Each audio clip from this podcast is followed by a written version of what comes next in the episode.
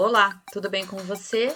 Eu sou Rosa Virgínia Diniz e aqui nós vamos discutir algumas grandes e pequenas ideias sobre educação e ensino superior neste podcast da Fabricante de Ideias.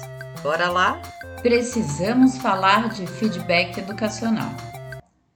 Com as metodologias educacionais mais ativas e colaborativas aplicadas ao ensino superior, deixando de ser novidade e se tornando padrão nas instituições nos mais diversos matizes, bem aplicadas, algumas maquiadas, outras simplesmente ignoradas, vem a necessidade de se observar outros fatores que interferem na execução de tais métodos e impactam na aprendizagem provocada por eles ou não.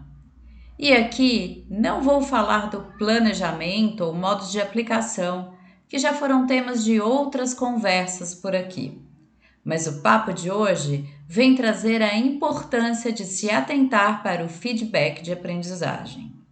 Aqui não me refiro à simples correção da atividade proposta numa métrica de certo ou errado, ou das devolutivas de prova, mas do ato de debater o como e o porquê dos caminhos escolhidos por cada estudante ou equipe para pavimentar a linha de raciocínio que levou ao caminho da resposta formulada, esteja ela certa ou não.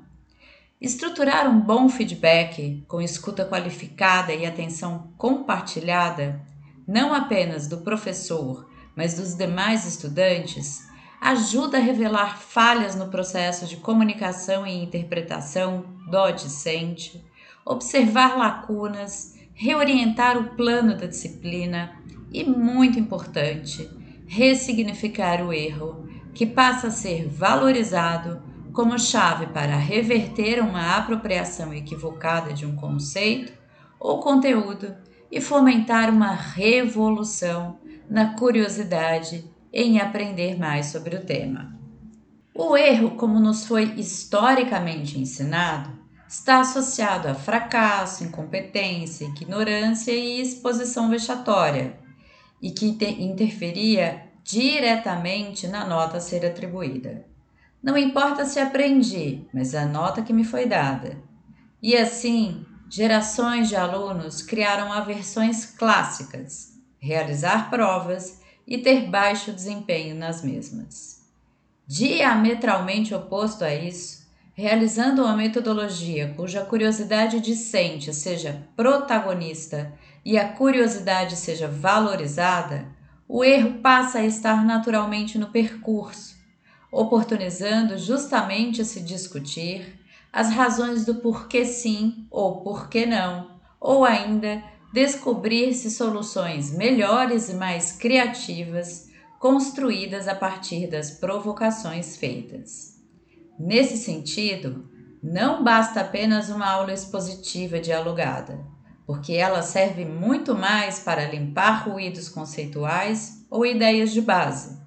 Mas, por exemplo, uma roda de conversa, uma simulação de reunião de negócios ou outra estratégia em pequenos grupos desde que se afaste, pelo amor de Deus, dos terríveis seminários apresentados com baixa atenção da plateia e geralmente convertidos em leituras de slide. O feedback não pode ser generalista. Todos foram muito bem. Deve ser esclarecedor dos pontos obscuros que porventura haja surgido. Agregador, sugerindo modificações e autores fazendo a diferença na maneira como o estudante entendeu o assunto abordado, destacando os pontos fortes, valorizando o esforço empreendido, mas nunca, caso sua intenção seja estabelecer uma comunidade de aprendizagem em sua sala de aula, faça comparações classificatórias.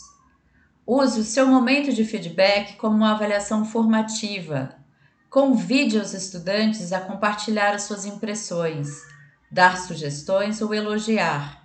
Sim, precisamos aprender a elogiar. Trabalhos ou desenvolturas que hajam sido dignas de nota, seja pelo capricho na realização, seja porque houve autossuperação. Percebe o quanto uma metodologia bem planejada e estruturada, aplicada com uma atenção e finalizada com um rico feedback, pode transformar a sua docência? Gostou dessa conversa? Compartilha aí e visita o site da Fabricante de Ideias para descobrir uma diversidade de conteúdos que poderão te apoiar no exercício de uma docência de qualidade para o ensino superior. Apoiar conteúdo de qualidade é um ato revolucionário. Acesse, apoie-se e apoie a Fabricante de Ideias.